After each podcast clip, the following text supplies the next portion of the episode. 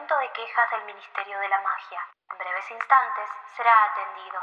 Para atención a brujas y magos, marque uno y medio. Para atención a squids, marque 3 y 2 tercios. Para atención a criaturas, marque infinito. Si usted es mago, corte y en breves instantes olvidará esta llamada.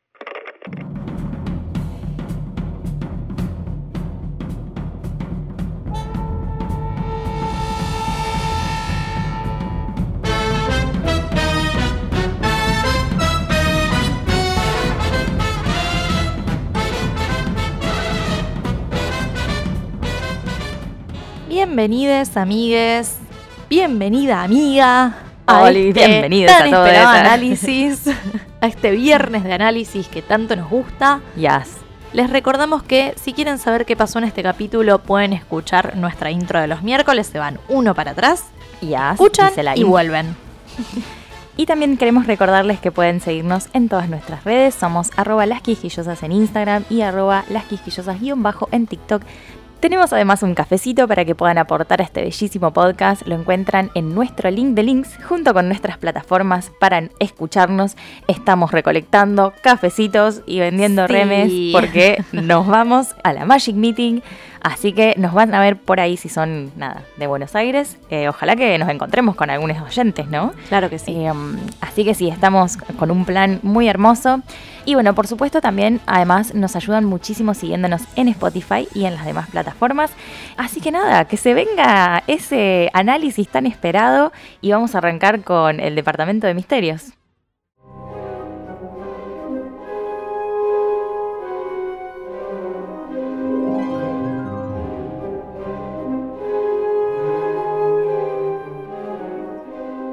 Bueno, bienvenidos nuevamente al Departamento de Misterios, el espacio donde nos hacemos preguntas, donde investigamos, donde conectamos teorías falopas encontradas en los rincones escondidos de la diosa del Internet. Hoy vamos a hablar un poco sobre la profecía, que hace su aparición en este capítulo por medio de Civil. Y como contábamos en la intro, Harry tiene su examen de adivinación, el último examen, que es individual, y bueno, en ese aula sofocante de Trelawney, y después de inventarse cosas en el examen, porque obviamente no ve nada en la bola, cuando está por irse, ella entra en este trance que decíamos en la intro, y él la ve comportarse muy diferente a lo normal, o sea, más rara todavía, digamos, Claro. de lo, de lo que Por es si fuera poco. costumbre, claro. Como que la voz le cambia, se pone toda rígida, se la ve como perdida, ¿viste? Y empieza como a hablar. Y vamos a leer la profecía, ¿querés? El, Dale. el fragmento. Sí.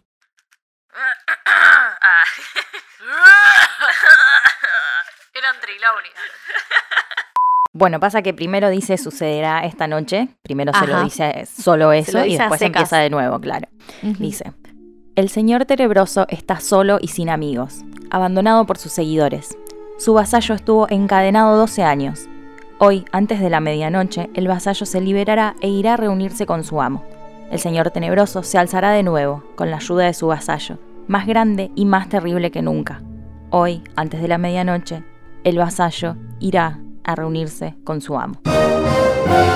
Bueno, sabemos que esta profecía se refiere a Peter Pettigrew, ¿no? Escondido todos estos años en forma de rata inmunda en la casa de los Weasley y específicamente en el bolsillo de Ron, en el bolsillo de Percy antes. Eh, y al principio Harry se asusta, Sí. eh, se preocupa, no sabe qué hacer, no sabe qué creer tampoco, como Sí. decíamos en la intro, si es verdad o si no. Si la ayuda, si la saca del trance, si va a la enfermería a pedir ayuda o qué Sí. hacer. Y mm, después me parece que directamente ya comprende que acaba de ver una profecía real Ajá, sí. desarrollarse enfrente suyo, como, uh. Ah, Eh, lo peor es como lo, lo tétrico del mensaje de la profecía, porque Harry debe asociar como todes cuando leímos este libro por primera vez sí, claro. que ese vasallo que se va a unir a Voldemort es Sirius Black, Sí. ¿no? Eh, y, y en realidad, como decíamos después, resulta obvio que es Peter y ahí está como la vuelta de tuerca. Pero mm, por supuesto que revolvimos todo buscando teorías. Y aunque hay obviamente muy poca data dando vueltas sobre La esto, sí. encontramos una pregunta que alguien se hizo pensando como si, si la profecía no está hablando de Peter, Claro. digamos. Eh, podríamos pensar que está hablando de otra persona también, de otro mortífago, ponele. Sí. Eh, sin ir más lejos, el mismo día había otro mortífago ahí, en los terrenos del colegio también, qué sé yo. Es claro. No estaba encadenado, pero bueno. Que es McNair, el que vino a matar a Buckbeak. Así que nada, podría estar hablando de otros. No sabemos quiénes más, ¿no? Sí, sí. Eh, podrían ser. Em, sabemos que, bueno, es obvio que no es el caso, pero vengan con nosotros al territorio de la especulación. Sí, sí. Eh, además, esta pregunta estaba como más dirigida a esto que hablábamos siempre de que si alguien, una vidente, por ejemplo, hace una profecía y no hay nadie que la lleve a cabo, no hay nadie que la escuche, es una profecía, en fin. O, por ejemplo, si la profecía parece cumplirse, pero pasa algo que la cambia, por ejemplo. ¿Qué habría pasado si esa noche Petirus sí moría, como era la intención inicial de Sirius? claro. Sí, sí, sí, sí pasaba. Sí, sí. O, por ejemplo, ¿qué hubiese pasado si eh, Petirus escapaba, pero no se iba a buscar a Voldemort, ¿no? Iba por ahí. Claro. Eh, Claro, pero esta teoría va más allá de toda lógica y hace hincapié en la parte de el vasallo que estuvo encadenado por 12 años, ¿no? Y por eso es que asocia que podría no referirse solo a Petiru, más que nada porque en realidad él no está encadenado a nada, o sea, nadie lo obliga a estar en forma de rata, escondido en la casa de los Weasley, es como una decisión suya. Y hay otras personas encadenadas de, esta misma forma, pensándolo de esta manera, podemos creer que ese encadenamiento puede ser como más debido a una cuestión social o de conveniencia, que es el caso de Lucius Malfoy, por ejemplo, que más adelante él dice como la máscara real que yo uso es la que, la que me pongo ante el mundo mágico. Claro, claro. yo soy esto, yo soy un mordífago. Eh, y otro ejemplo es el de Barty Crouch Jr., que está encadenado al Maleficio Imperius que le puso su padre cuando lo sacó de Azkaban, del que sabemos que se va liberando. Y que. a poquito, cada vez más, hasta que, bueno, se, se pira. Ni hablar, que claramente está sucediendo en esta época, más o menos. Porque se viene. Sí, sí, sí. Claro. Se viene en el próximo libro, digamos. Podría referirse a otras personas. De hecho, la teoría medio termina diciendo que allá, acá, allá, a la estratosfera, eh, o sea, diciendo que tranquilamente el vasallo encadenado podría ser también el Horrocrux que está viviendo adentro de Harry eh, ahí, encerrado dentro de un alma pura. Ah, y como si Sirius y Lupin llegaban a matar a Peter como tenían pensado, como que esto podría, podría despertar este fragmento del arma de Voldemort interior de Harry. No sé por qué, eh, pero ¿por qué? claro. claro. Eh, ya sea como, bueno, saliendo de adentro, reuniéndose con Voldemort, como ya un, un efecto bastante más oscuro. Sí, una flasheada. O poseyendo el cuerpo de Harry, como, uh, hasta ahí, nada, pasó a un poco más oscuro la cosa. Em, pero bueno, me parecía interesante también esto de, que las profecías no significan nada si, si nadie hace nada al respecto, digamos. Eh, claro. esto es lo. Claro convengamos igual que Harry entiende muy tarde qué significa todo esto que dijo Sirius. Recién cuando se entera la verdad de Sirius y después de que Pettigrew se escapa es como, ah, mira. Ah, claro, sí. Sí, al final tenía razón, claro. Pero él no hace nada específicamente para hacer que la profecía se cumpla. O sea, él sigue con su vida. Y de hecho, fíjate que ni le llega a contar a ellos, a Ron y Hermione. No, claro, claro, empiezan a pasar cosas. O sea, es el único que sabe esto y no hace nada activamente. No es igual el caso ponerle con Snape y Voldemort, porque después de que Snape escucha esa primera profecía, él va, le cuenta a Voldemort. Sin escucharla entera encima. Claro, ni, siquiera, claro, ni siquiera llega a escucharla entera. Voldemort dice, ah, bueno, no, entonces debe estar hablando del chico Potter. entonces lo elige a él. Snape a raíz de esto quiere proteger a Lily, le sale mal. Claro. Voldemort va, intenta matar a Harry, como bueno, ya sabemos todo lo que pasa Se desencadenan muchas cosas, claro. Claro. El tema con todo esto es que a raíz de la profecía se dan muchos acontecimientos que la legitiman. Eh, en el caso de este capítulo pareciera que las cosas se van dando solas, como bueno, el vasallo es capaz, hace lo posible por reunirse con Voldemort y en el futuro lo ayuda a recuperar su cuerpo. El que pone todo en marcha acá es obviamente Petiru. Y Petiru no escuchó nunca ninguna profecía. Simplemente, pasó. se escapó. Claro, claro. Claro. Rata inmunda. Y bueno, pensábamos también acá en el poder de las profecías, pero en relación a la toma de decisiones, podemos decir. Porque justamente siempre hay un punto en el medio de todos estos sucesos que se crea o se modifica en base a las decisiones que van tomando los sujetos que están involucrados en todo este, en, este, en esta secuencia. Esto es muy multiverso de la locura, así que van a tener que acompañarnos al multiverso de la locura. Eh, pero es un poco así, o sea, si tomamos el caso de la profecía, como decíamos, si nadie hiciera nada al respecto, o si hubiera una decisión que cambiaba en el medio, que de hecho lo hay porque hay un viaje en el tiempo, o sea, en el medio. Eh, alguien intentó cambiar algo y sin embargo se dio como se tenía que dar. Pero puede darse o no la profecía en sí o, o puede cambiar. O sea, si Pettigrew se escapaba, pero en vez de irse a buscar a Voldemort, ponele, se iba al aeropuerto, se tomaba un Claro. avión, no sé, a Hawái, al Caribe, Claro. y se exiliaba. Y qué sé yo, no pasa una. Voldy sigue solo ahí en el bosque de Albania, creo que está en esta época, hecho una Sí, cosa sí, media sí. rara. Una Barty porquería. Crouch claro. en su casa oculto, no sé, con el Imperius, Berta Jorkin, que después se muere viva, ¿entendés? Como son un montón de cosas que no pasan. O Harry, por ejemplo, no siendo uno de los campeones del torneo, sino que mirando de las gradas, aburriéndose con el resto de la gente. Cedric vivo y ganando el torneo de los tres Pero magos, claro, nada, no, qué imagen Un poquito de hermosa. reivindicación a Hufflepuff, no sé, por se Dios, me ocurre. por Dios.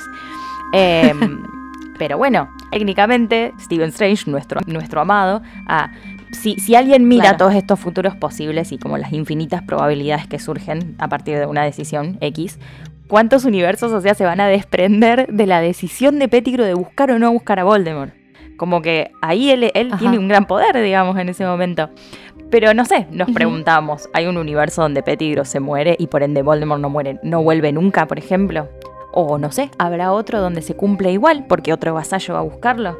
Claro, Muchas preguntas. claro. ah. Una profecía en, en sí, en sí una profecía no termina siendo un contrato que debe cumplirse sí o Claro. sí, sino que se da de acuerdo a la variable más cambiante que es la de la Claro. decisión humana. Eh, como la decisión de Voldemort de ir a buscar a este niño del que habla la primera Ajá. profecía, este niño que supuestamente va a traer su destrucción y que tiene un poder que él no conoce. Como Dumbledore le explica a Harry, él solito elige su destino al poner en marcha su intención de Claro. matarlo eh, y matando a sus padres, etcétera. Le da todas las herramientas en el futuro para que esta profecía se cumpla. Podría no haber pasado. Podría no haber así. hecho nada el Eh, pelotudo. tal cual. Oye, tan pelotudo, viejo. Las profecías parecerían en todo caso ser más una conexión, un reflejo un poco más místico, incomprensible de un futuro posible, pero no el único Claro. posible. También podemos preguntarnos si justamente la visión de ese futuro posible trae una obligación de ciertos eventos más que una obligación como esta noción Sí, de claro.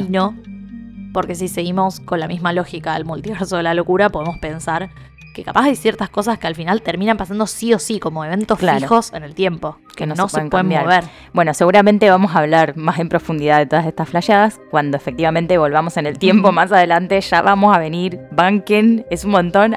Sí. Eh, pero pensemos en una posibilidad en la que esta o bueno, la otra profecía de Civil hayan tenido ciertos puntos fijos en, el, en este tiempo, en esta historia, que no importa lo que pase o si deliberadamente se va a cambiar algo como casi pasa, eh, como pasa. eh, la intención principal de esa profecía como que pasa sí o sí. Por ejemplo, esto que decíamos, si no se cumplía la profecía, si Pettigrew moría o si decidía escapar y no buscar a Voldemort, eh, capaz hubiese recuperado su cuerpo igual, capaz pasaba todo igual que tenía que pasar, eh, con otros medios, con otras personas, Claro. no sé, pero tranquilamente podría ser algo fijo que va a pasar de todas maneras. Eh, o como esto de que Harry tiene que morir al final, ¿viste? Como capaz es algo que tiene Claro. que pasar sí o sí. Al igual que en algún momento, nace, no sé, podría también nacer alguien que significara el fin de Voldemort, por más que no, él no haya desatado esto con el chico Potter, ¿no? O estas cosas que sí o sí tendrían que, que suceder, que son como parte de la historia del mundo mágico también. Claramente no sabemos cuál es el caso, porque la única realidad que conocemos es la saga que leemos. Pero bueno, tal vez haya otros universos, ah, donde, no sé, la historia del mundo mágico sea distinta. Capaz, eh, capaz hay un, hay un universo donde la señora ¡Señora! no es una terfa, eh, no nos odia, ah, no lo sabremos jamás. Mientras tanto existen los fanfics, podemos Que los fanfics son efectivamente Claro. el multiverso de Harry son el Potter, ¿no? multiverso, Pero- claro, claro. ni Pero bueno, podríamos pensar que tanto Civil como otros videntes quizás usaban su magia como canal entre todas estas posibilidades. claro. Y, y por eso es que Civil no recuerda nada y entra como en trance. eh, capaz porque su mente está entrando un poco a ese multiverso. Espiando entre posibilidades. Y trae lo que está más visible, Ujú. digamos, lo que puede. Claro. Claramente no lo sabe controlar porque no está ni enterada de qué puede Sí. hacer. Por lo que nos dice Dumbledore, hay otros videntes en el mundo mágico. Minerva también comenta que los videntes existen, solo que los realmente buenos no son muchos, siendo Civil el ejemplo. pero esto nos despertó otras preguntas, como por ejemplo si hay videntes reales en el mundo. Ay, amo. La respuesta probablemente sea que no. Quiero- No, no, quiero decepcionarnos, pero puede ser que sea así. Eh, no lo sabemos. A mí me gusta dudar un poco. Pero en el departamento de misterios no- nos gusta hacer eso, un poco poner todo en duda, ¿no? Así Ajá. que obviamente recurrimos a la diosa del internet a través de nuestra bola de cristal. Ah, eh, buscamos información porque se acuerdan que en el episodio anterior ya aprendimos a leer la bola de cristal. Claro, ya sabemos leer la ola Ya- de cristal, chicas. Ya está. Así que ya Ahora, ahora conectamos a través de la, de la diosa del internet por ahí. No, me Claro encanta, sí. esto me encanta. Además, viste que eh, no, una de nuestras oyentes nos mandó la foto de, mm, eh, ¿cómo es que se llama? Esta chica que inventó tipo el wifi, el internet, una cosa así, esta mujer de los años 50, de los años 40. Sí. Eh, ay, ¿cómo se llama? Kendry Lamar, algo así. Kendrick Lamar es un cantante. No, no, eh, tienes razón. Eh, ay, bueno, pero es muy parecido, pero es Lamar de apellido. Acá está Heidi Lamar, la inventora del wifi. Kendrick Lamar. De hecho, una de nuestras oyentes, Sophie Lockwood, que la bancamos muchísimo, nos dijo que eh, cuando decimos la diosa del internet se le viene a la mente esta señora Heidi Lamar, que es como la inventora del, del wifi. De. Y es una Es señora literalmente regia. la diosa del internet. Es una señora regia, es la diosa del internet, así que a partir de ahora tiene sí. cara, o sea, amo. Sí. Así que nada, estuvimos investigando con, con ella, con nuestra diosa, sobre videntes del mundo magol Y el más conocido, es el señor Michel de Notre Dame, que es... Wow. Ah, Sí, ah, esa pronunciación, mega. Pero bueno, es mejor conocido como Nostradamus.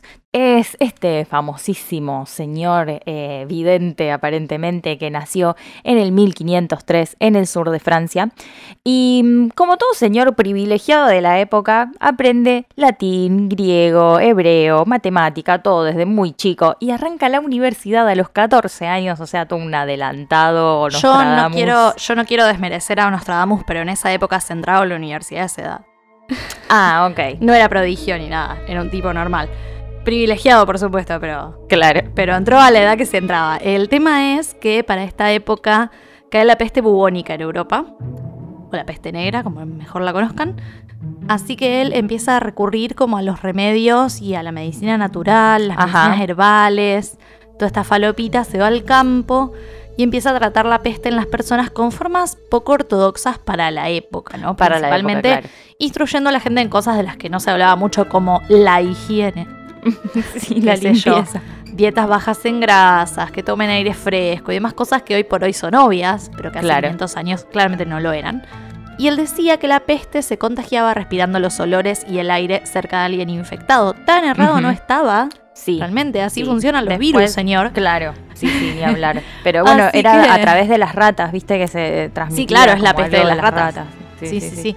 Pero bueno, eh, crea a partir de eso la famosa pastilla rosa que atentis a la lista de ingredientes, porque estaba hecha, de resina de ciprés, lirio blanco, clavo de olor y jugo de pétalos de rosa. Re top. Era un jabón más que una pastilla. Se la comían encima. Claro, y la onda es que la gente se la ponía en la boca y respiraba eso y no los olores de la peste y zafaban. Sí. Como, bueno, Sí, sí. Y aplausos. sí, un barbijo y estamos, digamos. Claro. Eh, cual. pero bueno, cuestión que eh, se casa y tiene una hija, pero bueno, tanto su esposa como su hija mueren por la peste. Medio turbina Nostradamus, hay que decir, no se entiende cómo él sigue zafando y zafando tanto de la peste. Eh, pero bueno, Tal cual. después de esta pérdida, él como que empieza un viaje espiritual alrededor de Europa, donde viaja, viaja, viaja. Y ahí es como donde se cree que empieza a interiorizarse más en la astrología y en la adivinación. Después vuelve y se casa de nuevo con una mujer adinerada porque hay que tener financiación extra para vivir de la adivinación, me parece. Sí, Quiero sí, creer. sí. Rata. Y ahí empieza a hacer como una búsqueda más por el lado de la meditación, lo sobrenatural, digamos. Así que por esa época ya empieza a publicar como calendarios de predicciones, así como cositas, va lanzando cositas y para el 1555 lanza Les Propheties, que son las cuartetas de predicciones que lo vuelven famoso, ¿no? Y por supuesto Ajá. más millo, supongo. Em, Eh, claro que y sí. ahí va prediciendo sucesos y cosas que iban a pasar en Francia y Europa en el próximo tiempo. Después ya se va al mundo entero, viste, como Ajá. después ya escala, por supuesto. Y lo va editando con el tiempo a, a este libro y le agrega cada vez más predicciones. De hecho, la inicial tenía 353 y para la última edición ya eran como 942, un montón Un montonazo, de claro. predicciones. Sí, sí, sí. Se hacía un par por día, viste, como un Claro. laburo, un laburo. Claro, y como estas predicciones eran bastante raras y bastante crípticas, la gente le empezó a creer. Sí, claro. Porque, o sea, no parecían estar ligadas a magia negra. Eh, y de hecho están escritas recontra crípticas supuestamente porque la Inquisición en esa época estaba al palo, Claro. ¿no? En la cresta de la ola asesinando gente que tuviera conexiones con la magia y con la brujería. Pero como este era un médico, qué sé yo, le creían más. Sí. Tenía un poco más de legitimidad. Hasta la reina Catalina de Medici, que es la esposa del rey Enrique II, lo contrató y le pidió que le curara la infertilidad. Sí. Atentos al preparado hermoso que le hizo Nostradamus. En la lista de ingredientes es orina de cordero, sangre de liebre, cuerno de ciervo pulverizado, estiércol de vaca, leche de burra y pata izquierda de comadreja que no sea la derecha porque no funciona. Eh, pero la mina se to- tomó caca de vaca Sí. y pis de cordero. Pero, a ver, si no terminó. A ver, aparte de infértil, terminó envenenada y con 50 bichos distintos en el estómago. Ay, Eh, Dios. Y encima la termina curando otro médico que le revisó los genitales a ella y al rey. Tuvieron Yo creo que iba por ahí. Yo creo que iba por ahí, ¿no? Por el lado del sistema reproductor. Pero bueno, Capaz no el soy preparado, no así lo que no opino. bueno, sí, puede ser la caca de vaca, seguro. La pata izquierda de comadreja, La pata seguramente. Seguro que fue eso. Eh, bueno, cuestión que Nostradamus ya se había convertido como en un personaje rarísimo, tipo polémico, ¿entendés? Algunos lo bancaban, otros decían como, no, este tipo, ¿qué no va a haber magia oscura en este tipo? No se murió Ladri, ninguna claro. peste, eh, Sí, sí. predice cosas que después pasan, tremendo. Pero él aseguraba completamente que su aprendizaje venía de observar el movimiento de los planetas, la posición de las estrellas, las demás cositas en el cielo. Eh, Ajá. pero después, estudios posteriores y obviamente ya más de la modernidad, sacan una ficha de que también tomaba predicciones antiguas y como cosas de la Biblia y medio las mezclaba un poco con la astrología, como para vislumbrar estas ideas del futuro como predicciones. Como que él iba mapeando, me parece, entiendo. Eh, Ajá. un, un poco así, basándose en el pasado, un poco en el futuro, una cosa así. Como que los astrólogos tampoco estaban muy de acuerdo con él en esa época, no, no, no se Claro. subían a su caballo. Claro, Eh, claro. Aparte, re ladri además, porque no, no, no eran predicciones propias. No sé, medio Claro, y Lockhart todo, ¿no? El Sí, tema de la robó profecía, todas las como que sí, sí. si te vas a estar inspirando en otras profecías es como... Claro, me parece que no es una creación original, señor. Simplemente claro. es una recopilación. Eh, y bueno, termina muriendo en el 1566 después de haber supuestamente predecido su propia muerte. Como que le dijo, alguien le dijo como hasta mañana, maestro, una cosa así. Y él dijo, no me encontrarás vivo al amanecer. No, Pero bueno, después No, eso lo agregaron como en el último libro, en la última edición que salió, que fue Postmortem, que salió varios años después de su muerte, y la agregaron ahí a esa. ¿Entendés? Como circunstancial de que el tipo se murió después Claro. y ya había predecido su muerte. ya lo había Todo dicho, muy mirá. circunstancial, ¿ves? Porque Sí, sí, sí. capaz si sos viejo lo decís todos los días, a ver, algún día. Claro. no, no era viejo igual, pero nada. En esos escritos que publicaba estaban todas estas predicciones que después en el futuro la gente se va a agarrar de eso y te va a mandar cadenas de mails para Ajá. alertarte de posibles destrucciones del planeta. En el, 90 en el, el año 2000 también Nostradamus sí, otra sí, vez, el año famoso. 2000 por sí, el sí. cambio de milenio y qué sé yo. Sí, sí, sí. Nostradamus se hace muy famoso en la actualidad justamente por eso, porque muchas personas fueron tomando estos escritos, interpretándolos, traduciéndolos, cada vez de maneras más enroscadas, como para ir encajando con cosas que sucedieron en nuestra historia. Eh, por ejemplo, la muerte de Enrique II, eh, las catástrofes naturales o tragedias como incendios, inundaciones. Sí. Dicen que predice la Revolución Francesa, la conquista de Napoleón, el descubrimiento de la pasteurización y, y el, el 11 de septiembre también, como re flashero. Sí, como que supuestamente eso también fue predecido por él, pero vos lees las predicciones y decís como, bueno, sí, se puede leer esto, pero parecemos nosotras tratando de leer una teoría de los Carlin Sí, Brothers, forzado. ¿entendés? Claro. Sí, sí, fue eh, todo muy forzado. Sí, sí, claro. también podría significar un montón de otras cosas si lo vamos a leer así. pero Claro, bueno, claro. Eh, como siempre en el departamento de misterios cada uno puede sacar sus propias conclusiones, creer o reventar. Ah, pero algo que nos llamaba la atención y como que lo podemos conectar un poco con Civil es que como que siempre te deja la duda de si todo es, esto súper circunstancial se van dando así las cositas porque tiene todo como una espectacularidad tremenda. Es siempre lo trágico lo que garpa, ¿no? La muerte o, o este uso de Sí. ambigüedades, ¿no? O frases medio dentro de todo abstractas que también pueden ayudar a que cada persona interprete un poco lo que quiera, ¿no? O no sé, capaz sí había un factor místico, una magia, una conexión superior que les hacía llegar esa información y son personas incomprendidas, no lo sé. Sí, Claro. hizo una profecía, digamos, que se cumplió. Pero bueno, otra vez, más dudas que respuestas en este departamento de misterios.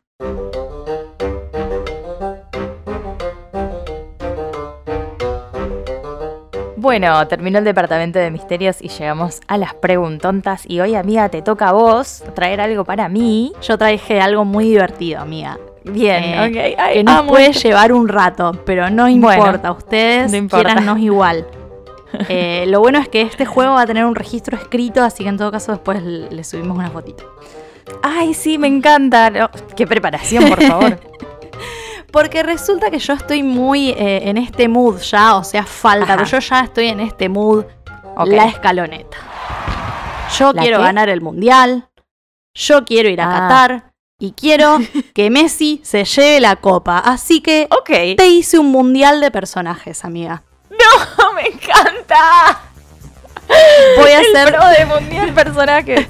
voy a hacer dos aclaraciones de este mundial de personajes. Primero es que tiene todo. Tiene fase de grupos, tiene octavos de final, cuartos de final, semifinal, tercer puesto y final.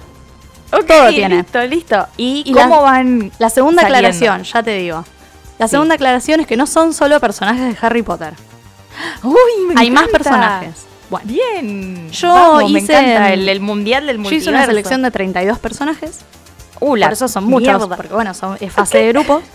Ok. Vos, yo te voy a ir diciendo por grupos. La fase de grupos va Sí. a funcionar de esta manera. Bien.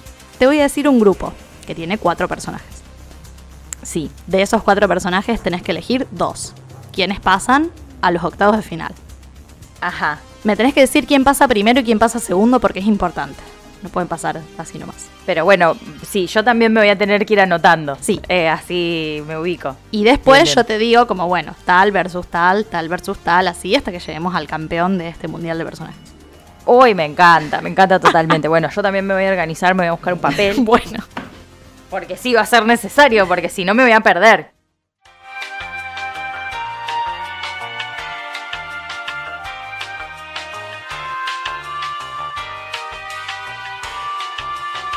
bueno, vamos con el primer grupo, el grupo A. Vamos con el grupo A. Listo. Los personajes del grupo A son Pam Beasley de The Office, Ay, me muero, Pam, te amo. el chico Potter, Uy, ok. Rachel Green Uy, y Rachel, Michael Scott. Me muero. Y Michael, ay, por Dios. bueno, a ver. Yo tengo que elegir dos personajes que resalten acá que yo quiera, que yo. que sea mi. que querés que pasen octavos de final. Listo. Eh, Primero bueno, y segundo. bueno, efectivamente, el chico Potter pasa eh, porque lo amo. Y después, ay, qué difícil. Ay, está muy difícil. si así arranca, yo me voy a morir con esto. Eh, hay un grupo que es el grupo de la muerte. Uy, lo digo. no, O sea, no, Va a no. ser imposible que elijas. No, no. Em, Esto quiero decir que fue random, o sea, no lo elegí yo, lo puse en un ¿Los aleatorio. pusiste y salió random? Uy, espectacular. Eso me gusta más todavía. Sí. Em, a ver, Rachel es una persona que le gusta ganar. Em, Ah, así que yo creo que sería, sería una buena. Una buena candidata. Michael Scott también parece un ser de- de- de- rarísimo, pero bueno, voy a ir con bien. Harry y con Rachel Green, definitivamente. Listo. Bien. Grupo B. Sí. Loki. Uh, Remus Lupin. uh, Ross Geller. no. Y Dwight Schrute. ¿Quién? Dwight. Le digo. Ah, Dwight. Bueno, Loki, Lupin, Ross y Dwight. Ay, yo Dwight te amo. La verdad que sería también un, un excelente jugador más Ay, adelante. Dwight. Hasta, hasta la copa no para. hasta la copa, pero Loki también. Eh, Así que yo voy a, voy a ir con Loki y con Dwight porque me parecen los más agresivos para este, para este Team B. Ok. Bien, grupo C. Sí. Kevin de The Office, Ja, te amo. Chandler Bing, Uh, Draco y Voldemort. Uh, Draco y Voldy. Em, uy, no, qué difícil esto. Yo necesito un poco de luz, así que lo voy a poner a Chandler. Em, ¿A Chandler primero? sí. Y bueno, a Voldy lo voy a quemar acá directamente. No pasa. No pasa. No, no, por favor. You shall not pass. Así que voy a ir con Draco. Draco, ok. El grupo D. Ginny, Dumbledore, Magali Ardisi No, me muero. y Joey. Yo me voy, no me voy a enojar si no me elegís. Bueno, nos puse, Por obviamente que nos puse que, a nosotros. por supuesto que te voy a elegir a vos y a Ginny. O sea, es obvio. Mis panas, o sea. Bien. Grupo E. Sí. Sirius Black, Oh, Dios. Te amo. Snape, Bueno. Snape, Minerva y Ron. Oh, qué difícil. Eh, bueno. Uy, no. ¿No puedo elegir tres? Ah, Eh, bueno, no, Van tres en este, en este grupo. no. Eh, ay, Dios. Bueno, yo a Ron lo amo, pero voy a decir Sirius y Minerva porque son excelentes jugadores. Ok, me parece bien. Bien. Después, para, los que yo elijo tienen que competir entre sí. Claro, amiga. Ay, Dios, yo no lo pensé Entendía re tarde el juego. Estoy sacando a mis favoritos. No le doy chance a ninguno. Bueno, que esa es la, eh, que esa es la, dificultad del juego. Bueno, grupo F. Ajá. Hagrid, Thor, Oh. Jim Halpert y Phoebe. Eh, Jim de The Office y Phoebe. Sí. Oh. Te soy sincera, yo la imagen de Thor y Phoebe haciendo algo juntos me da la vida. Eh, así que los voy a poner Thor- a ellos. Voy a Thor y elegir a Phoebe. ellos. Sí. Ok. Phoebe además ya nos demostró en el, en el juego de fútbol americano que, Que, que se es una competidora, claro, feroz. Sí. Bueno, grupo G, que en mi opinión es el grupo de la muerte, y acá te quiero ver. Eh, Natalia, Black Widow, Black Widow. Eli Rojas, No, Wanda Maximoff no. y Hermione. No, o sea, es mi, es mi team. Sí, la verdad que te tocó un team hermoso, pero yo te quiero ver acá. Para Natalia, yo y. mm, Wanda y Hermione. Y Wanda. Ah, Hermione. Eh, bueno, no, no. Yo Eh, quiero que las cuatro niego, ganen. No juego más. Claro, yo quiero que las cuatro ganen. Además es hermoso. Eh, las necesito a todas en mi team. Pero Real. bueno, yo voy a pasar porque yo ya estoy jugando, soy Dios en este juego. Así que, y a Natalia la amo, pero la verdad que con Wanda y con Hermione y Natalia, yo te banco, de última te quedas en el plantel. eh, Te de- llamamos de- otro día. Te Claro, llamamos. eh, así que voy a ir con Wanda y con Hermione y me parece el, el team del bien. Es obvio que Wanda le gana a todo además. Entonces Wanda y Hermione. Falta uno que eh, el cabeza de, de este grupo es Norman No, mi amor. y está junto con Mónica Geller, eh, Peter Parker y Tony Stark. Oh, no. Mi amor, este team también me da mucho amor. Son todos unos hermosos.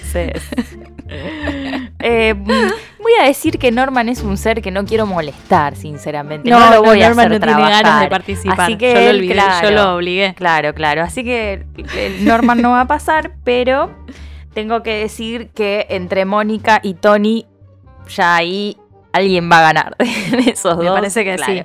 Así que Mónica Mónica, y Tony. Y Tony. Bueno, entremos a los octavos de final. Ok.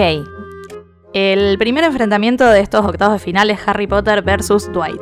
Harry y Dwight. eh, bueno, obviamente gana Harry de ahí. El segundo es Chandler contra Ginny. Eh, uf. Pensá en lo que vas a hacer. ¿Por qué? Explícame. Pensá en lo que vas a Pensalo, pensalo. Claro, sí, tenés razón. Después, se- se- se- sí, tenés razón. Claro. Eh, bueno, pero yo tengo que ser objetiva y para mí Sí, sí, va a ganar. Ginny de, de ese enfrentamiento. Es obvio que va a ganar Ginny. Bien. El siguiente es Maga versus Draco. Eh, Maga versus Draco. Uy, ahí se, ahí se pica, te digo. Yo ganás Sí, vos, sí. amiga. Yo lo cacheteo igual que, Eh, igual que Hermione. Ganás vos. Sí, sí, sí, Bueno. definitivamente no me cabe en duda. Che, qué lejos que llegué. Sí, sí, avanzás, amiga, por supuesto. Este es mi. Uy, esta, esta está difícil. Uy, a ver. Mi, mi contrincante eh, lo tenés que elegir entre Loki y Rachel. La puta madre. Bueno, Loki por sus poderes. Chau. Claro. Bueno, Olvídate. y ahora, Sirius contra Phoebe. No, otra, otra imagen hermosa. Otra imagen hermosa, no puede ser. Eh, voy a decir Sirius también, porque lamentablemente la gente con poderes y con magia, chicos, bueno, llega Sí, más claro. lejos. O sea, los Sí, sí, somos lo menos. Salvo yo. Sí, vos, vos estás, sí, sí. Es verdad, en un, en Bueno. un universo donde todos hacen magia. Ah. Claro. Eh, Mónica y Hermione. Oh, otra cosa hermosa. No, eso está muy complicado. Sí, Es un, son rivales Peleado. muy fuertes. penales. Sí, sí, es hasta el final. Eh, Mónica me la imagino sudando, eh, con los pelos súper eh, humedecidos, enrulados. humidity. A Hermione me la imagino también concentradísima con su cara de, de- de crisis. Ah, pero bueno, voy con Hermione porque es la reina. O sea, ya está. Claro que sí. Bueno. Thor contra Minerva. Uh, Yo quisiera ver ese enfrentamiento. uf, la verdad que sí. Quisiera verlo.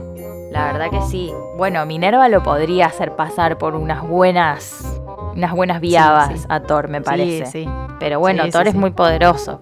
Por, por una cuestión de, de- de poder puede ser que un dios contra una bruja capaz esté complicado, pero Minerva es una persona muy inteligente. Así que todo bien con Thor, pero vamos a, a- vamos Minerva. a a Minerva. Y el último de estos octavos de final es Wanda versus Tony. A ver, eh, bueno, va a ganar Wanda, chicos. ¿A quién, a quién, ¿A quién engañamos? a quién no? engañamos? Por favor. Claro. Uy, Bueno. ahora está complicadísimo. Hemos llegado a los cuartos y arrancamos con Harry versus Ginny, amiga. Oh, y claro, me imaginé. Qué difícil. Me imaginé, me imaginé. Qué difícil. Eh, pa- para odio de, de las feministas del mundo va a ganar Harry, porque yo a Harry lo amo, o sea, y a Ginny también la amo, pero Harry es el protagonista, chicos. Bueno, eh, Maga contra Loki, qué problema. Qué bueno. problema es. ¿Puedo elegir en, en la que me metí. ¿Cómo se van a enfrentar? ¿Puedo elegir? Sí, sí. ¿Puedo desear cosas buenas? Eh, bueno, ahí sí, amiga, ya está, llegaste hasta Sí, sí, acá. ya llegué Eh, hasta los cuartos. Sí, Loki, me parece bien. Loki va a ganar esta ronda porque Yo estoy de lo acuerdo. amo. Y claro. Eh, Sirius contra Hermione. Uh, otro complicadísimo. Difícil. otro complicadísimo. Eh, está complicado para Sirius, te digo. Sí. También. Así que Sí. voy a ir con Hermione, por supuesto.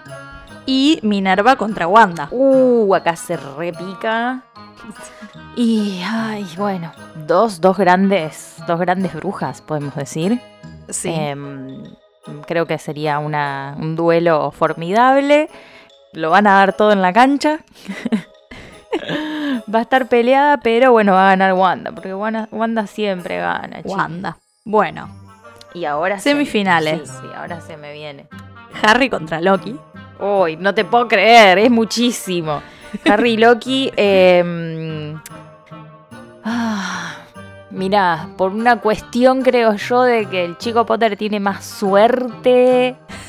Que la verdad que una cosa que creo que acá tendría, tendría mucho que ver. Además, muy, viste Harry muy atento ahí, muy rápido. eh, y no se va a comer ninguna de Loki. Así que va a ganar Harry esta. Vamos Sí. con Harry. Sí, sí, sí. Primer finalista de este mundial. Bien. Y Hermione y Wanda. Uh, esta está complicada. Yo creo que Hermione lo haría todo, pero Hermione no está dispuesta no, no a está sí, asesinar, sí, Ni, a, ni a destruir, ni a cambiar de, de nada. Así que va a ganar Wanda porque va a ir a con todo. Entonces, el tercer puesto se disputa entre Loki y Hermione. El tercer puesto, bueno, Hermione, mi amor, que bueno, quedó ahí y, y tuvo que, que sacrificar su, su moral a su entereza Claro que para, sí. para estar en contra de Wanda y bueno, perder, porque Wanda eh, cuando está enojada le chupa un huevo. Sí. Y hablando de Wanda, la final de este mundial es de Harry versus Wanda. Harry versus Wanda, ay no, yo no soy una. Para mí me encantaría que los mundiales así terminen con varias personas ganando. Me parece un poco injusto que siempre tenga que ha- haber uno solo, como que los demás la pasan re mal. Eh, no soy team competitiva, eh, me gustaría que ganaran los dos. Bueno, pero tiene que ganar alguien, ¿sabes? Tiene que ganar alguien, así que yo lo mundial. llevaría tipo al extremo penales, eh, gente sudando, gente llorando, eh, gente entregando la vida, prometiendo cosas que nunca va a cumplir para que gane y alguien y bueno, eh, después de mucho pensarlo y no pensarlo. ah. No, ya fue. Yo creo que va a ganar Wanda de, este, de esta situación. Yo lo amo a Harry, pero bueno, en algún momento. Hasta acá llegó Harry. Claro, en algún momento, Harry, no te va a salir algo bien. La suerte te lleva hasta un punto. Así que, nada, el mundial lo Wanda. Nada puede ganarle al Darkhold. El, el mundial lo Wanda Wanda. Ah. El mundial lo gana Wanda, así que nada, yendo. Bueno, mis felicitaciones a Wanda. Mis felicitaciones a vos, amiga. Ay, gracias. Qué este difícil verdad, Muchas decisiones. Sí, sí, muy difícil. Estuvo difícil. Sí, sí, sí. Un mundial que quiero ver igual, te digo. Sí, la verdad que yo también lo mucha gente ver. atrás. Me gustó, me gustó.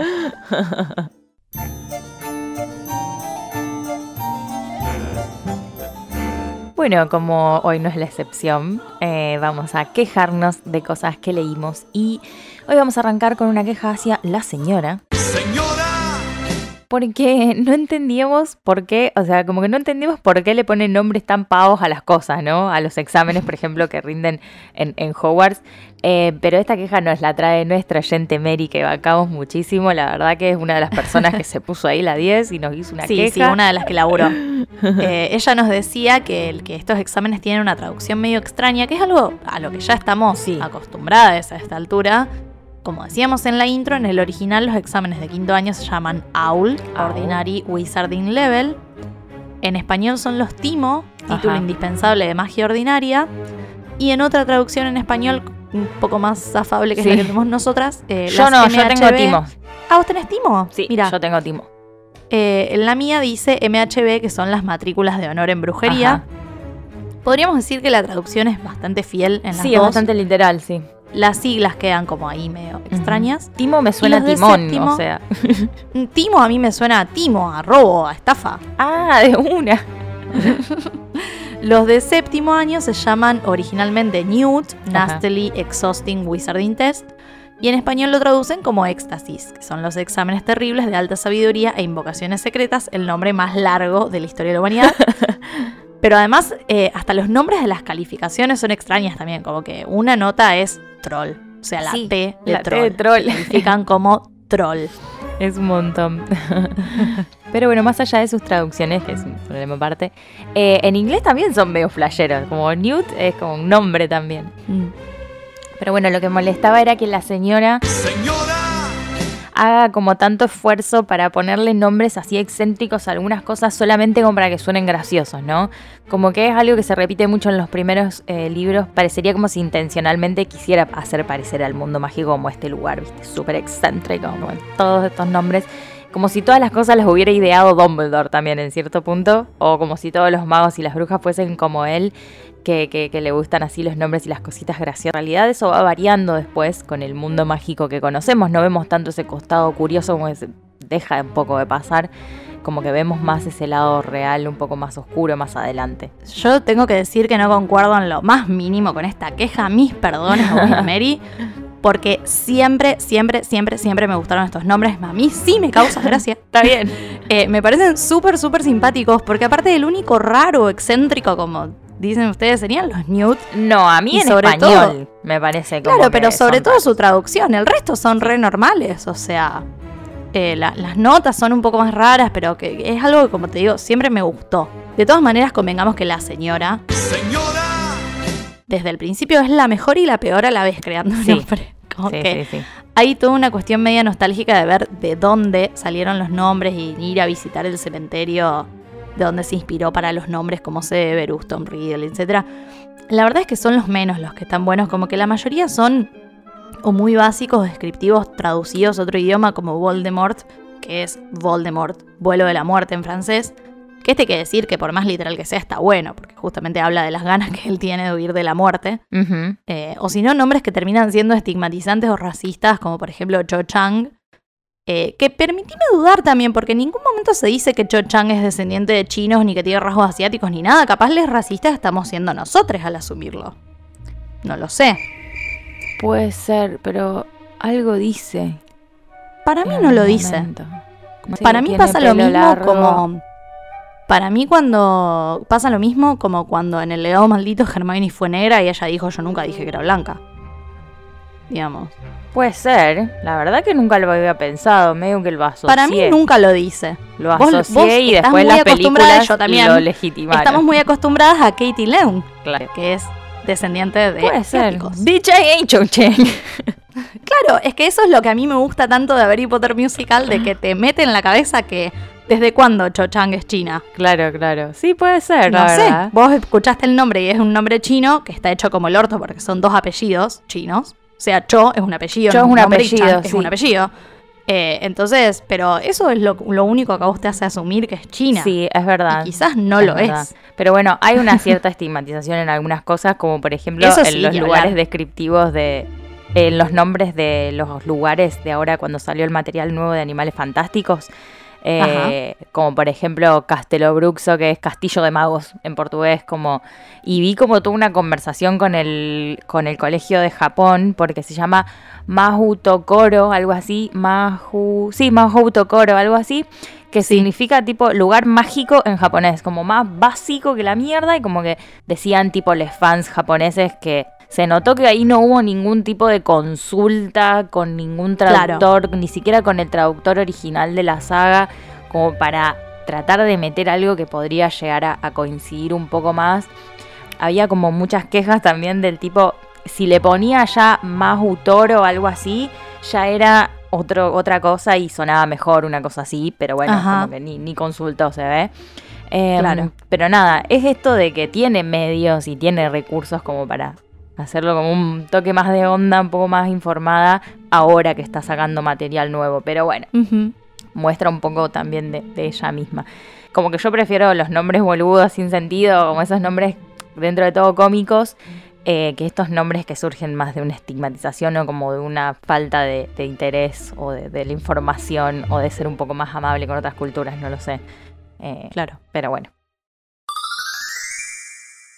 Bueno, de nuevo también el Ministerio de la Magia dando la nota, la verdad. Uf, Por favor, en este capítulo ya vemos cómo cae Fudge junto con un representante de la Comisión de las Criaturas Peligrosas, un viejo, un pobre un viejito, sí, claro. sí, que dice, ya, ya, estoy viejo, para estas cosas. Em, y caen ahí directamente con un verdugo. O sea, muestran la hilacha, la verdad, de cómo son, de cómo se manejan. Porque, como venían diciendo, apelar ya no sirve de nada. O sea, te das cuenta que está todo decidido. Van a ejecutar a Buckbeak, se ahorran el tiempo tipo de la gestión, de hacer la apelación, de esperar, de llamar al verdugo y todo eso. Sí. No, ya está, vamos con el chabón. Es medio como una formalidad de lo que hicieron. Pero bueno, otra vez mostrando como no, no hay ningún tipo de derechos penales en el mundo mágico. Tanto así como que no hay ni, no sé, un abogado del pueblo, alguien que se encargue de, Claro. de ayudar. Porque la apelación la terminan poniéndosela encima a los pibitos, estos pibitos de 13 años. El caso también, de hecho. Sí, sí, sí. Eh, sí. Si vos no te puedes defender solo, como es el caso de Buckbeak o de Hagrid, como que pueden hacer lo que quieran con vos. Un poco decidir lo que quieran. Claro. Sí, es que todo el caso de Bucky es un poco para que veas la injusticia, la falta de humanidad, podemos decir, y, y la forma de manejarse que tiene el Ministerio de la Magia. Es como un aprendizaje que le va formando a Harry esta idea de lo corrompido que está el Ministerio a esta altura. eh, cosa que uno vaya entendiendo con quién va a tratar él más adelante y con cosas mucho más graves. Porque eh, que aparte no es la primera vez que vemos esta lógica o, o ilógica, deberíamos Sí. decir, que tiene el ministerio, más específicamente Fudge, porque ya con el mismo Harry pasaron un par de cosas medio raras, con todo el asunto de Dobby el año anterior haciendo magia en su casa, que a él por eso le cae una advertencia, mira que la próxima te expulsamos, y él este año infla a su tía y como, ah, no, hay un loquito suelto que te quiere matar, no, Lo pasamos, fue, lo sí. dibujamos, hacemos algo cuando conviene y si no, bueno, ya está, lo pasamos de largo y Sí, chao. todo bastante raro. Eh, Medio aleatorio. ujú. De acuerdo al humor de Cornelius. Claro, sí, sí. De hecho, creo que también todo esto es como un poco la antesala de todo lo que va a pasar en el momento en que Voldemort vuelva efectivamente al poder. Vamos a ver a un ministerio que cae fácilmente, o sea, en manos de un tirano total como es Voldemort. Y mm, como que hacen un golpe de estado al final a un ministerio que vivió también los últimos 15, 16 años en manos de un pusilánime que es tipo Fudge. Eh, que él eligió todo el tiempo hacer oídos sordos a las advertencias, a las señales, a todo lo que se le iba desarrollando enfrente suyo que la gente le decía, loco, cae. Él Sí. no. ¿Viste? Amigo, date cuenta. Date cuenta, claro. Como que él nunca prepara, ni se prepara ni prepara al mundo mágico, al ministerio para lo que eventualmente iba a pasar. No, no, hay- Sí. no hubo resistencia ahí, me parece. Claro, y creo que hablamos de esto en algún momento de la temporada 2 cuando comparábamos esto de la supremacía de la sangre pura con el nazismo y con la derecha. Y decíamos que un gobierno así de débil no es algo que pasa solo, sino que hay todo un contexto de desinformación, de propaganda, de discriminación y que termina creando eh, una falta total de memoria. Y si con ese panorama el ministerio tiene a la cabeza un tipo que quiere hacer de cuenta que está todo bien y mientras tanto pasa todo por abajo de la alfombra, ya está, o sea, te lo tomaron, listo. Sí, ¿Qué puede esperar? Eh, Fudge no construyó nunca nada con convicción, no cuidó a su gente. Al contrario, era el che pibe de Lucius Malfoy. Lucius Malfoy lo Claro. pasaba como un trapito por todos lados. Este caso de Entonces, un Buckbeak es el claro ejemplo. Es el claro ejemplo, así que un poco vamos aprendiendo en este libro que no vamos a poder confiar nunca en el ministerio. Sí, Jamás. jamás. Y otra cosa que nos molesta de este capítulo es que el trío está hasta las bolas barra ovarios de exámenes y estudio y demás. Sí, Y sin embargo están totalmente comprometidas con. Sí, sí, Eh, sí. Al punto de que la apelación barra ejecución, le- que todo medio lo mismo, les coincide con el día que terminan los exámenes y es lo único que les importa. Como los demás estudiantes terminan de rendir y chao, boludo. O sea, descanso, felicidad, alivio, dormir. Ay, mal. Eh, pero ellos no. No, ellos siguen en ese mood de preocupación que incluso Ron durante todo ese día está pendiente del reloj para no perderse la apelación. Es como ya es mucho. sí. Primero estaban totalmente ajenos por la saeta y ahora todo lo contrario. Es como no, no hay punto medio. A todo nada. Sí, ni hablar, ni hablar. Además, Ron ya, como decíamos en la intro, directamente se desubica con Patch, como que le habla así de la nada. Sí, sí, sí. Ahí se le, le salta encima para, para decirle lo de la apelación. Y Hermione también lo tiene que frenar en una para que no meta la pata. O sea, sí, es que es una injusticia tremenda. O sea, todos querríamos decirle entendemos algo. a Ron, o sea, sí, claro. Sí, eso sí. de la comisión al verdugo, a Patch, decirles algo. Mandarlos a la remierda por lo que están haciendo. Es una estupidez, son unos cagones de mierda. Pero Real. bueno, es lo que decíamos antes. Como que son cabezazos en la pared, ¿no? Que ellos se van dando estos primeros años. Sí. Eh, eh, hasta darse cuenta de toda esta caca que hay en el ministerio, de, de cómo funciona el poder realmente y la política. Y entonces si Ron hablaba un poco de más, también puede traerle consecuencias, no solamente a él, a Hagrid también, al padre, como podés cagar todo, la verdad. Claro. Eh, Hermione se lo dice, así que nada, se la tiene que retragar. Sí, no queda otra. Sí, sí. Y cuando ellos se enteran de que perdieron la apelación y de que a Buckbeak lo van a ejecutar ese día al anochecer, lo primero que dicen es, tenemos que ir. Sí, Eh, incluso cuando la carta de Hagrid dice específicamente, no vengan. sí, sí, sí, sí, no es lo primero que piensan. También ellos están buscando mandarse cagadas, porque, o sea, podrían haber esperado al día siguiente para ir a visitarlo. O sea, si Harry ya sabe que lo apoyan, ya está, chicas, Sí, ya sí. hicieron todo lo posible. Pero ellos querían joder. estar con él, viste, en el Claro, momento. pero no, no, chica. eh, si él te dice no vengas, Sí, no no vayas, vayas. Eh, pero bueno, terminan yendo a la cabaña, tienen que buscar la capa antes, ir abajo de la capa, correr ese riesgo porque si lo llegaba a ver alguien se les armaba un lío bárbaro. Otra vez, Son claro. tres pibes abajo de una capa que no es tan grande tampoco. Tendrían que haber ido bastante pegados, despacito, como para Sí, que están no cada se vez más les, estos claro, pibes. para que no se les vea absolutamente nada. Y por si todo esto fuera poco, tener que ver a Hagrid en el estado en que está. Convengamos que lo han visto en peor estado. Sí, porque, es verdad. qué sé yo, se lo han fumado ebrio.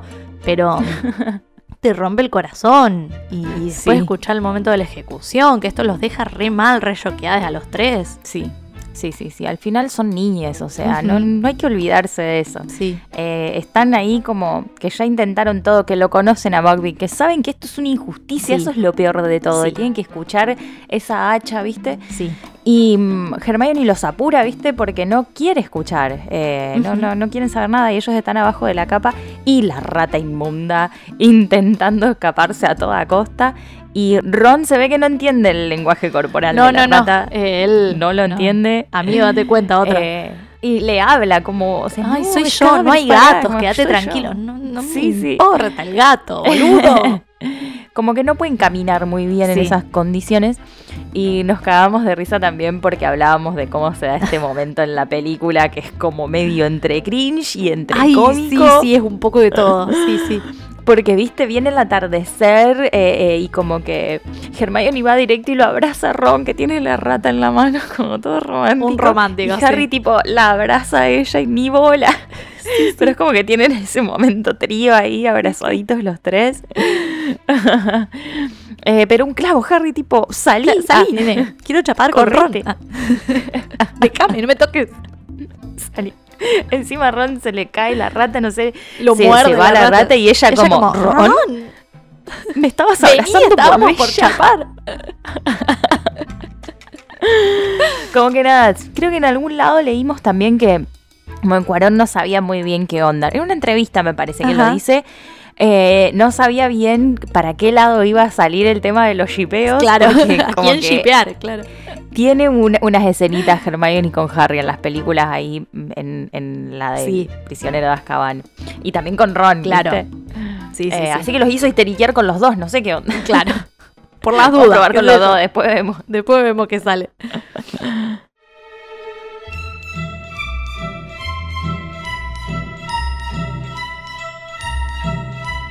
Bueno, vamos a comenzar nuestra sección de las brujas hablando como siempre de ella. Ella. Por supuesto. Podemos decir realmente muchas cosas acerca de Hermione en este capítulo, así que vamos a ir por partes. Sí, dijo Jack el Destripador. Claro. Porque bueno, la verdad que sí, Hermione ATR ya viene en los últimos capítulos. Sí. Está full. Eh, pero en primer lugar queríamos un poco hablar de esta presión que tiene Hermione con los exámenes. Pobre Ángel, o sea, está Sí, estresada. Ya desde el principio del capítulo te dice que está más nerviosa que Percy. Y eso que Percy, o sea, está en una. Está castigando gente por hablar. Por hablar. No debe ser un pesado total. Y lo primero que notan los chicos son sus horarios. Porque, nada, tiene cuatro exámenes un mismo día. Y, y solo dos horarios. O sea, tiene dos exámenes a la mañana y dos a la tarde en la misma hora. claro. Bueno, no. raro. Acá no, acá hay algo que no cierra, No hermana, cierra, nos vas no a cierran los contar números. ¿Qué onda? Y ella como, no. Ya directamente no la está careteando y se va a contar. No, no te voy a contar. Sí, eh, yo acerca de Hermione y los exámenes quiero decir varias cosas. Eh, en Ajá. primer lugar, creo que Mary había planteado otra queja acerca que de- desde el colegio no le cambian los horarios a los exámenes, como Sí. para alivianarle un poco el asunto. La verdad que hoy es mi día de no coincidir con Mary. Perdón, Mary, te amo por todo lo que te pusiste a laburar, eh, porque nos ayudaste un Eso es montón. lo bueno igual, eh, de- el debate. Ah, Sí, claro. Pero yo lo estuve pensando y me parece que todo lo que pasa con Hermione y las 58.000 materias que decide cursar Ajá. este año termina siendo una lección de vida para ella. Porque, Ni hablar. a ver, obvio que varias veces dijimos que debería haber horarios más flexibles en caso de querer cursar más de dos selectivas. Como que es algo que el staff jamás tuvo en cuenta. Yo no sé si habrá pasado alguna Sí. vez que alguien quiera hacer las cinco electivas. Eh, no, no, no sé. Debería haberse contemplado la posibilidad, sin duda, pero me parece a mí que este año Hermione termina aprendiendo algo que capaz de otra manera no podría haber aprendido y es que en la vida hay que elegir. Porque algo que nos toca recordar a todos en algún momento es que no podemos hacer todo, por más que queramos. Sí. Por más magia en este caso que tengamos, eh, algo hay que resignar. Y ella lo aprende de esta manera después de todo un año de estar a las corridas, de dormir poco, de estar del orto. Pero lo aprende, porque fíjate que termina dejando dos materias para fin de año. Sí, sí. Y o sea, yo dudo que Minerva haya tenido esa intención cuando le dio el quitatiempo, como de que aprenda esto, pero facilitarle las cosas y ponerle horarios de examen distintos es como, no, hermana, o sea, la vida real no es esto. Eh, en la vida adulta nadie va a acomodarse a vos. Eh, es al revés, vos te acomodas, Ajá. querés cursar cinco materias. Bueno, las reglas del juego son estas. Eh. Nos puede gustar o no, podemos pensar que hay que cambiar eso o no, pero es así y a fumársela por ahora, Sí. hasta que lo podamos cambiar. Sí. Entonces a mí me parece bárbaro que no se los cambien, para que ella entienda que en determinado momento va a tener que resignar algo, va a tener que perder algo, que es con lo que ella no se siente cómoda, con tener que Ajá. perder. Perder en este caso la posibilidad de aprender algo nuevo, por ejemplo. ¿Es injusto? Y sí, puede ser que sea injusto, pero de eso se trata la vida. Sí. Si no aprendes eso desde el principio, después se hace mucho más difícil. Es que tiene un montón de relación con su propia autoexigencia de Sí. que ella tiene que hacer absolutamente todo y lo tiene que hacer todo más que bien. Y es un montonazo, es un montonazo. Podés ser la mejor en algunas cosas, digamos. No en todas. Pero bueno, querés ser la mejor. Bueno, sé la mejor, pero fíjate cómo haces. Sí, es, es un Fíjate riesgo muy alto, claramente. De todas maneras, algo que pensábamos respecto de las materias y los exámenes que también nos pareció medio raro, que primero Vic nos decía que ella rinde aritmancia al mismo tiempo que transformaciones y runas a la misma hora que encantamientos. Entonces, como qué onda? ¿El cursado es a la misma hora o es porque los exámenes son así? Entonces se juntaron, se juntó todo junto. Claro. Se puso todo junto. Claro. O sea, nuestra oyente Vic decía que aritmancia y runas son justamente las materias que ella sigue cursando. Entonces, ¿cómo hace después? Claro. o sea, sigue necesitando un giratiempo, si son el mismo horario, no tiene mucho sentido. Claro. Porque además, ¿qué onda con el resto de los estudiantes también? Porque, o sea, si transformaciones y encantamientos son materias obligatorias, todas las tienen que cursar. En tercero al menos. Eh, bueno, creo que los demás años también. Entonces, ¿qué onda la gente que cursa con Hermione? Como los demás. También tuvo esos dos exámenes al mismo tiempo. ¿Que no hay otra persona de su clase que haga aritmancia, ponele? Claro. Nada, tienen giratiempos los demás también. Claro, les dieron a ¿A todos entregan? y pensábamos que Hay que entregar un formulario, te dan uno y ya está. Claro. Lo que pensábamos, lo que más nos cerraba es Que esos horarios que tiene Hermione son solo para Gryffindor es lo que más sentido tiene. Me parece y- que sí. Y ella es la única de Gryffindor que cursa esas materias, pero no sé, es raro que, que no haya alguien más.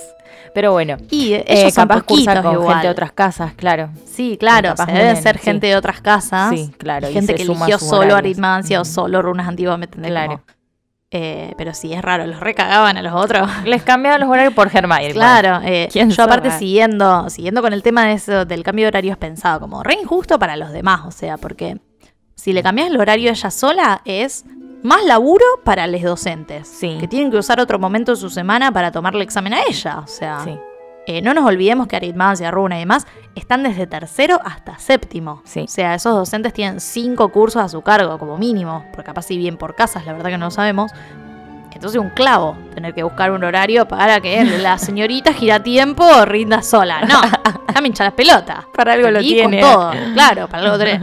Y por otro lado, si le cambias el horario a todes, los estás cagando a los compañeros que tienen otra organización porque son de otra casa. Como Sí. me parece que si le dieron un giratiempo es porque la piba rompió demasiado las pelotas. Entonces, bueno, ajo y agua, Hermione. Sí, Si porque encontraron esa pelusa. manera para que ella sola sea la que Claro. haga todo el, el esfuerzo que en otro caso sería hecho colectivamente, digamos. Porque, a ver, era más fácil decirle, no, no podés cursar cinco materias. claro, vas a tener que Era más fácil. Y punto. Entonces, ella debe haber ro- roto mucho las pelotas.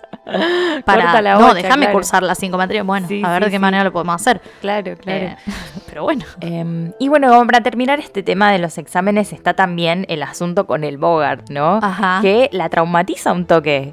Eh, Sí, sí, ahora sí, sabemos que el Bogart de Hermione es la profesora McGonagall como diciéndole que reprobó todo. Mi amor, es una tierna. Estas, esto es lo peor que le puede pasar a ella. Sí. Tremendo. ¿Qué, qué sé yo? Como básicamente se traduce en miedo al fracaso, porque es eso. Sí, ella en está ahí, el fondo es eso. claro, eh, eh, recibiendo que le están diciendo que fracasó. Ajá. En algún lado también leímos que, eh, que la reprueben podía significar para ella que- como que la expulsen del mundo mágico. Tiene muchísimo sentido, ¿no? Como en Sí. un nivel mucho más profundo.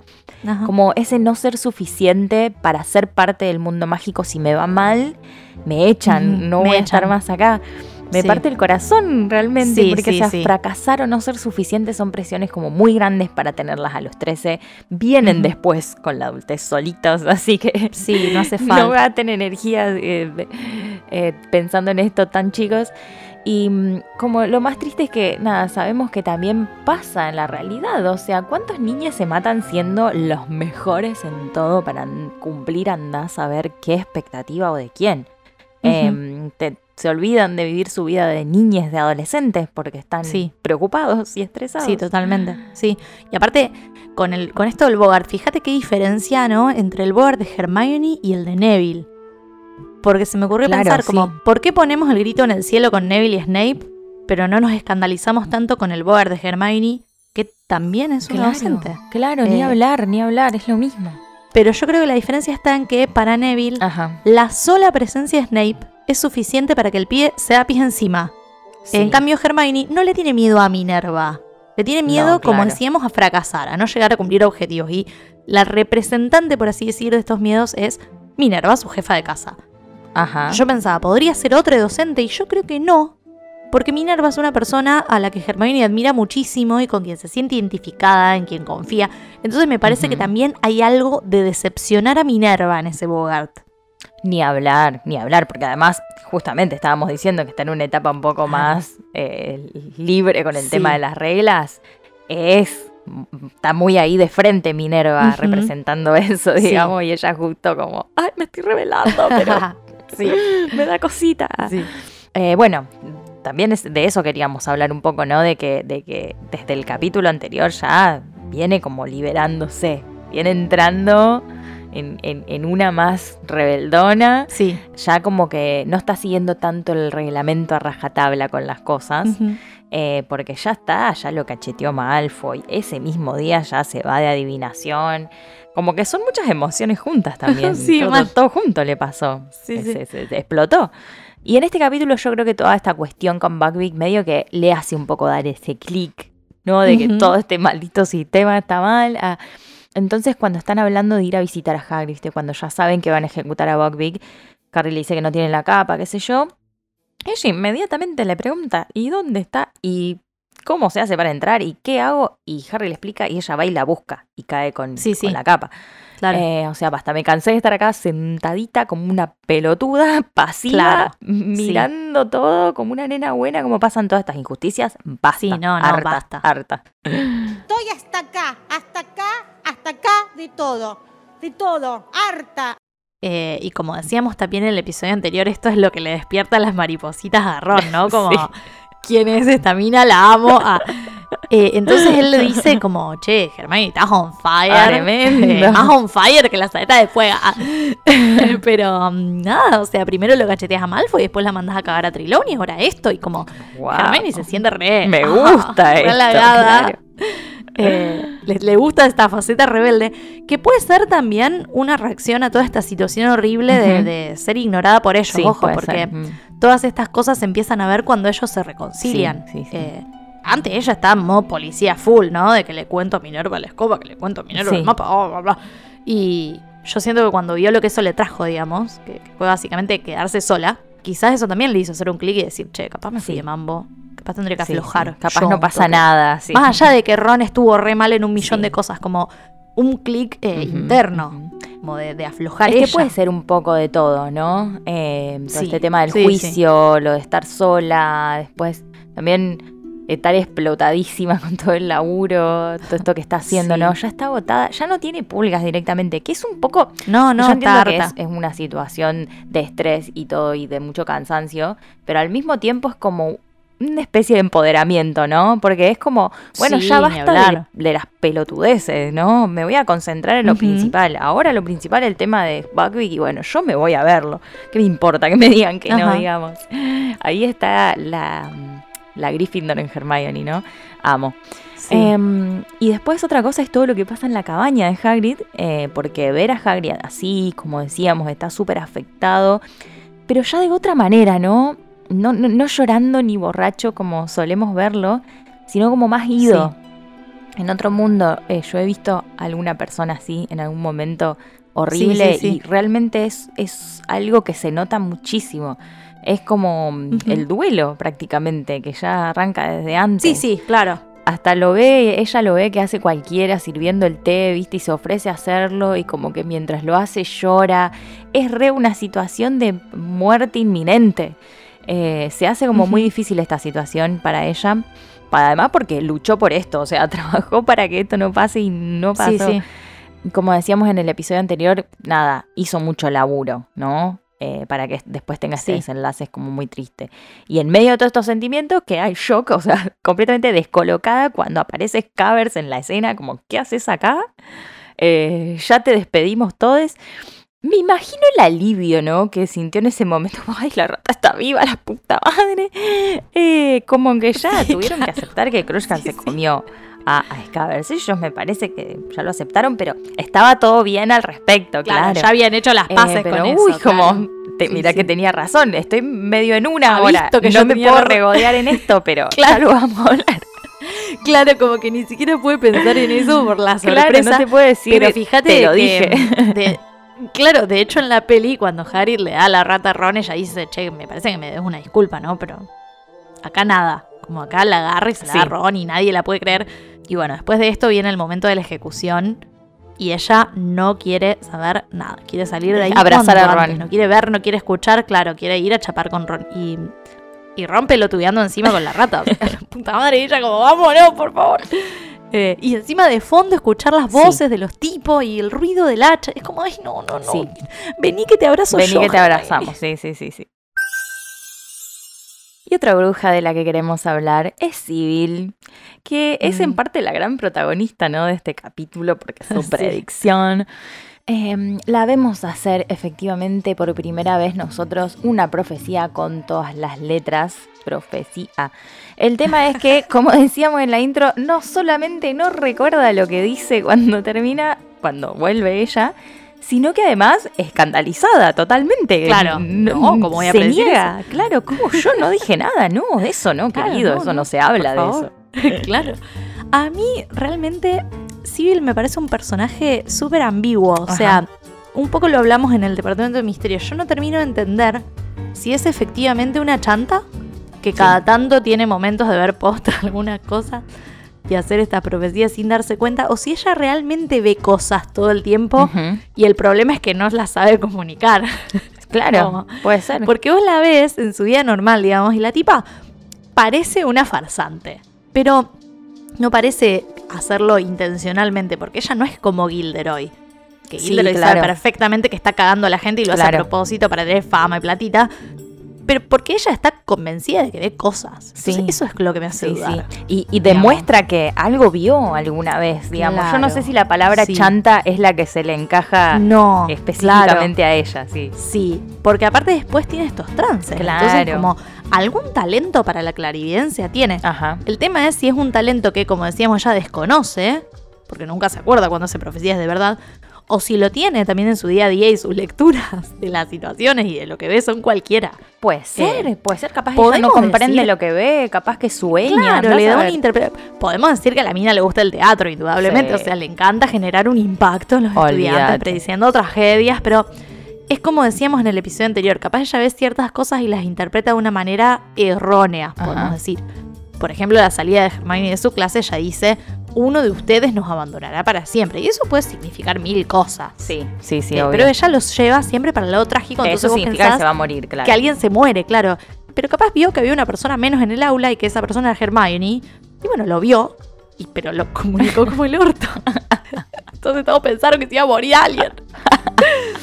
Es que eso es lo que a mí me llama un poco la atención de Civil, que como que va, se vaya tanto a la tragedia, pero tanto Claro, así. ¿por qué te gusta tanto, hermana? Claro, en toda esa situación del examen ves como que parecería ser más un estereotipo, ¿no? De lo que podría ser un evidente o de, de qué podría tener un vidente en sí, tipo las cortinas, el humo, el saumerio, todo el aula, el mood místico, como que eh, está más preocupada en armar bien la escena, la imagen misteriosa, ¿viste? Como que Sí. uno con el calor y todo capaz se desmaye y piense que está viendo cosas cuando en realidad es tu Claro. cerebro sin Está oxígeno, soñando, claro. ¿entendés? Sí, Claro. Sí, sí, tal cual. Entonces no sabes qué onda. O, o como muy preocupada por ver estas tragedias. Yo quiero ver tragedias, quiero ver sangre, muerte. Y, y como y no en, eh, tan interesada en tener una conexión real con el futuro, como a ver Claro. si, si experimento un poco más estas profecías reales. Y, y Harry, de hecho, o sea, en la bola de cristal, en el examen, con lo del hipogrifo, él está prediciendo algo que sí va a pasar. O sea, Claro, Buckbeak por más se que va él ir no lo sepa, digamos, es más un deseo que otra un cosa. deseo, lo de obviamente, Harry, algo pero- que está inventando, ¿no? Claro. Pero ella, Pero la cuando él le dice, veo al, al, al a Buckbeak, qué sé yo, ella se decepciona de que no sea algo zarpado. Entonces no, no presta atención Claro. en que en que tal vez hacer una profecía con algo que sale bien también es, o sea, no sé si hace Es una profecía, pero, claro. sino Sí, sí, como también una una predicción. una predicción, claro. Sí.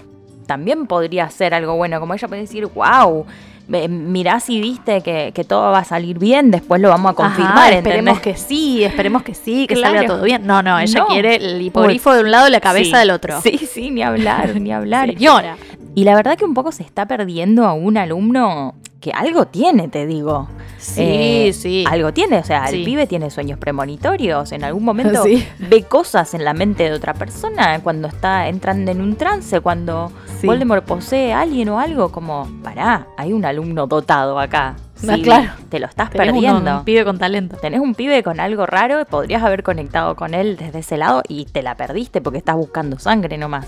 Que de hecho Claro, hay un claro, montón también en la Sí. historia, ¿no? Un montón de sangre, un montón de muerte. De una. eh, así solo ya como está.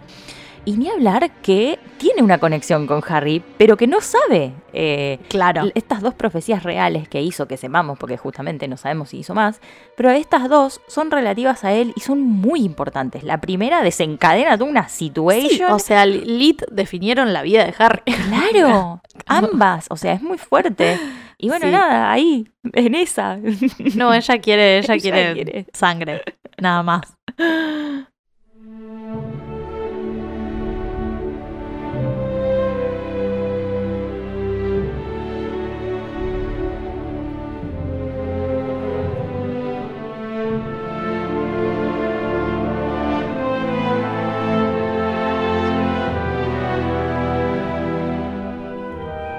Hemos llegado casi, casi al final de este episodio.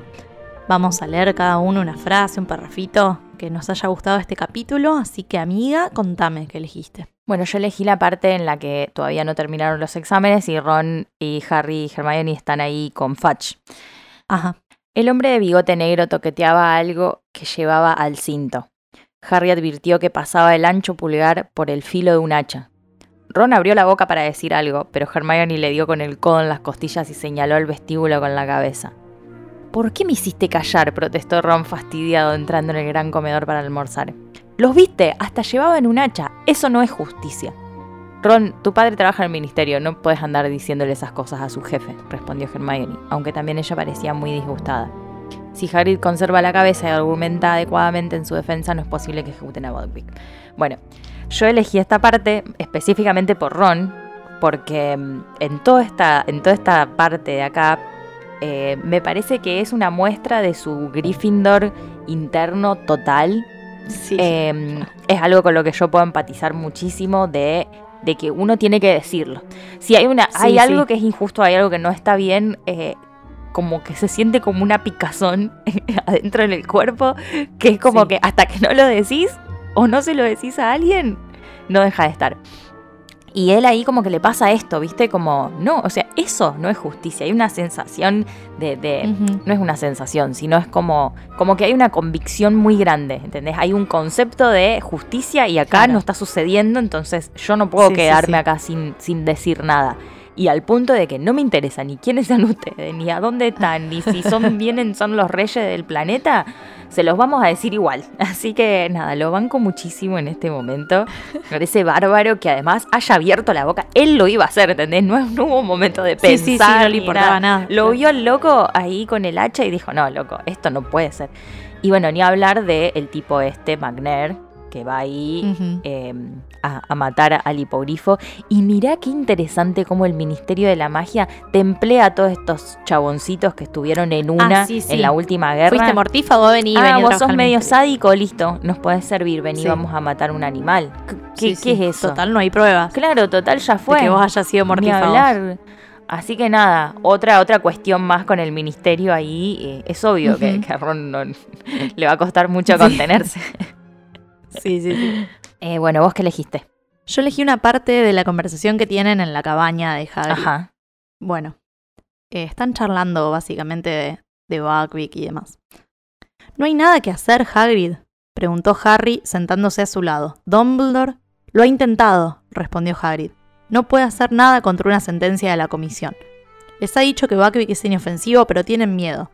Ya saben cómo es Lucius Malfoy. Me imagino que los ha amenazado. Y el verdugo McNair es un viejo amigo suyo, pero será rápido y limpio y yo estaré a su lado. Hagrid tragó saliva. Sus ojos recorrían la cabaña, buscando alguna señal de esperanza. Dumbledore estará presente. Me ha escrito esta mañana. Dice que quiere estar conmigo. Un gran hombre, Dumbledore. Eh, yo elegí esta parte porque mm, primero me da mucha risa cómo eh, para Harry y para el trío Dumbledore siempre con un chasquido de los dedos puede solucionar Ah, todo. claro, sí. Eh, sí, sí. Y bueno, a veces no. Sí, sí. Porque a veces, eh, como decimos, a veces está todo este juego de, de poder y, de política eh, que, que nosotros por ahí, eh, o el común de la gente, no, no, no lo ve a simple vista. Y nada, como que son cosas que, que se nos, nos escapan y, que no podemos hacer nada contra eso. También me parece que decir que Dumbledore no puede hacer nada contra una sentencia de la comisión y después decir que le tienen miedo a Lucius Malfoy, entonces en realidad capaz Dumbledore sí podría hacer algo. Eh, De hecho, ha demostrado no están que- dispuestos que- a ceder. Claro, y, y ha mostrado que él, eh, metiéndose en el ministerio cuando pasa algo, como con el tema de Harry, es escuchado, Sí, o sea, digamos. Su palabra vale, el problema es que ahora están recontra cagados en las patas con Lucius Malfoy. Entonces, bueno, hasta ahí llega. sí, pero bueno, el año pasado, el año pasado en la temporada 2, hablamos también de lo mismo con el tema de, Ajá. de la verdad y de que, de cómo y sí. de que se lo lleven a Azkaban y cómo Dumbledore ahí tampoco podía hacer mucho, digamos, pero Sí, por un hay lado... cosas que ni siquiera Dumbledore Sí. puede solucionar, a veces porque no quiere. claro, también puede ser. Eh, pero también me da ternura eh, la amistad que tienen Harry y Dumbledore, Ajá. porque Dumbledore no tiene por qué ir a acompañarlo. O sea, él es el director del colegio. No tiene por qué estar presente y va, Sí. ¿entendés? Y lo acompaña, porque es como, me imagino que es como, bueno, no pude hacer nada por vos. Esta decisión ya está tomada, este hipogrifo se va a morir y yo te veo que estás hecho mierda y voy a estar. voy a estar ahí. Porque es lo, lo único que puedo hacer y es lo que, lo que te debo, porque Y después, no lo puedo desde un momento para, de un momento para el otro, o sea, en lo primero que piensa es en eso. Es en Buckbeak, cuando, bueno, le da la indicación a Hermione de volver para atrás, digamos. Es él el que piensa en, en salvarlo. Así que, bueno, algo hizo, pero bueno, Ah, a su manera, ¿viste? Muy Sí, al límite, sí, Dumbledore. sí. Sí, él como Pero bueno, tiene que siempre sus razones, pero él tiene, él tiene un buen corazón en el fondo. Él es lo más en el fondo.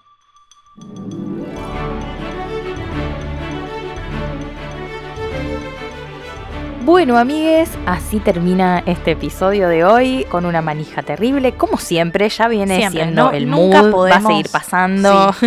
Nunca podemos sacarnos la manija porque esto solo escala. claro. Sí, no paramos. Bueno, y queremos aprovechar para comentarles que, como ya lo hemos dicho, julio es el Kiski mes. Es un mes que nos encanta. Ya. Es nuestro mes. Es nuestro mes. Bueno, Ah, ya sacamos toda, todo, todo el merchandising de, de las Kiskis de la temporada 3. con un montón de cosas hermosas. Nuevo diseño de Reme. Gracias a Manu por el diseño. una que es lo estrella. más. Eh, sacamos nuevos stickers de la temporada 3. Gracias a Eli, que es lo más. Arre. Ella no hacía nada. Yo solo informo, soy la informante. Y largamos nuestras totes, nuestras quiquitotes, que son hermosas. El nuevo producto. El nuevo producto. Eh, así que. Para llevar todos tus libros y tus cositas. Ah, Claro, así que pueden conseguir todo eso en nuestro Instagram. Nos pueden hablar y encargarnos sus cositas. Y no se olviden que el 17 de julio, domingo, para su Ajá. información, es nuestro Kiski aniversario. Cumplimos dos añitos. Este Sí. proyecto hermoso cumple dos años. Y seguramente lo festejemos haciendo algún vivo por ahí en Instagram. Sí. Eh, Alguna con quien quiera sumarse y charlar un rato Sí, con nosotras y cantarnos charlar. el feliz cumpleaños. Como ya hicimos el Sí. año pasado que estuvo re lindo. Así que les esperamos. Por favor. Y bueno, mientras tanto, pueden ir escuchando estos capítulos, pueden Sí. escuchar capítulos viejos, pueden comprarnos cositas, pueden regalarnos cafecitos. Y también recuerden que este episodio y todos los demás están producidos por nosotras, Magardisi y Eli Rojas, y pueden encontrarnos en Spotify, en Google Podcast y en iTunes. Y mientras tanto, amigues, alerta permanente. Que tengan buena semana. Adiós, amiga. Adiós.